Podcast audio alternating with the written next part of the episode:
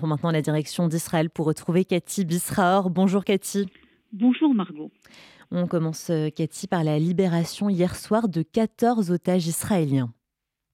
Absolument. Hier, euh, de nouveau, troisième euh, délibération des otages israéliens. Il faut dire que Israël vit véritablement au rythme hein, euh, de la libération de ces euh, otages depuis vendredi soir. Tout un pays est devant ces informations. hier, d'une manière spontanée, des milliers et milliers d'habitants de la région d'Ofakim, qui elle aussi avait été touchée par le massacre du 7 octobre, lorsqu'ils ont entendu que le parcours de rentrée des otages dans le territoire israélien avait été changé, non pas par Afia, mais directement de Gaza à euh, Israël, se sont réunis sur les routes et des très belles images, des images euh, très fortes de ces milliers et milliers d'Israéliens venus avec des drapeaux israéliens accueillir les otages euh, israéliens.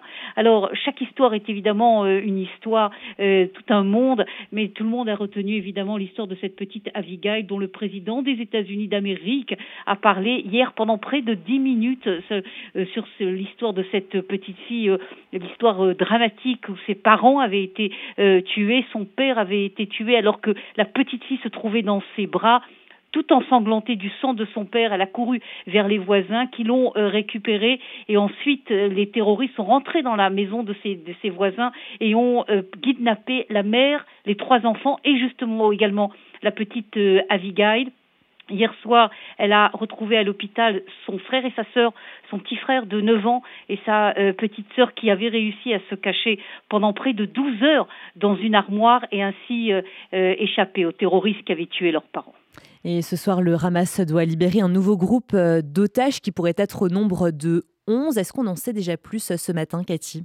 Alors justement, Margot, sur cette information, sur cette, euh, cette, quatrième libération ce soir, il y a une information qui vient vraiment d'être diffusée il y a euh, deux trois minutes euh, par la radio officielle israélienne, comme quoi Israël a reçu en effet la liste des onze otages qui doivent être libérés ce soir.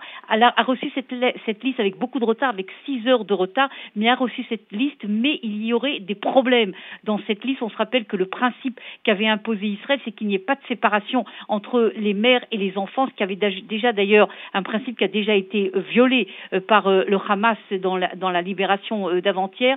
Et apparemment, il y aurait un problème de, de nouveau dans cette liste. Et actuellement, il y aurait des contacts directs entre les États-Unis, le Qatar et Israël et l'Égypte pour essayer de trouver une solution à cette liste des 11 otages. Et Cathy, des négociations seraient en cours d'après le Qatar pour prolonger le cessez-le-feu entre Israël et le Hamas. Est-ce qu'il a vraiment des chances d'être prolongé, Cathy? Apparemment, oui, je le dis évidemment avec beaucoup de prudence dans tout ce monde d'informations. Euh, quand on a affaire avec une organisation terroriste comme le Hamas, on n'est jamais sûr de rien, mais apparemment oui. Et pourquoi? Parce qu'il faut rappeler que lorsqu'il y a eu l'accord euh, sur la libération des quatre premiers euh, groupes d'otages, hein, donc de vendredi jusqu'à ce soir, était inclus déjà une possibilité de rajouter entre 7 et 10 jours de cesser le feu en échange du fait que le Hamas libérait chaque jour dix nouveaux otages. Et donc, euh, euh, cette application, si tu voulais, de cet accord qui avait déjà été prévu, est actuellement en négociation pour voir exactement régler tous les problèmes logistiques et tous les problèmes euh, techniques, mais il y a des chances, parce que c'est l'intérêt évidemment du Hamas d'avoir une nouvelle journée de cessez-le-feu, et c'est l'intérêt évidemment d'Israël d'obtenir le plus possible de, de libération d'otages, dix chaque jour. Mais c'est sûr, Margot, qu'on va assister ces prochains jours à des dilemmes euh, de dimension euh, humaine et, dimension stratégique énorme. Je vous donne un exemple. Qu'est-ce qui se passe si euh, le septième jour, le Hamas dit OK, j'ai pas dix otages, j'en ai cinq. Qu'est-ce que fait Israël? Est-ce qu'Israël ouvre de nouveau, brise le cessez-le-feu et attaque, ou est-ce qu'Israël accepte ces cinq otages pour sauver cinq personnes? C'est évidemment des dilemmes énormes et c'est ce que nous verrons, à mon avis, dans les prochains jours.